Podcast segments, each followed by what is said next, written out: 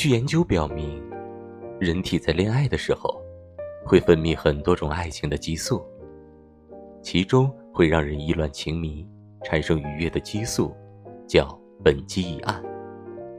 它会使你迫切的想和对方在一起。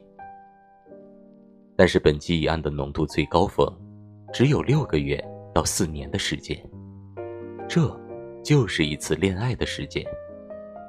所以人本身就不是什么长情的生物，至死不渝的爱情是违背天性的。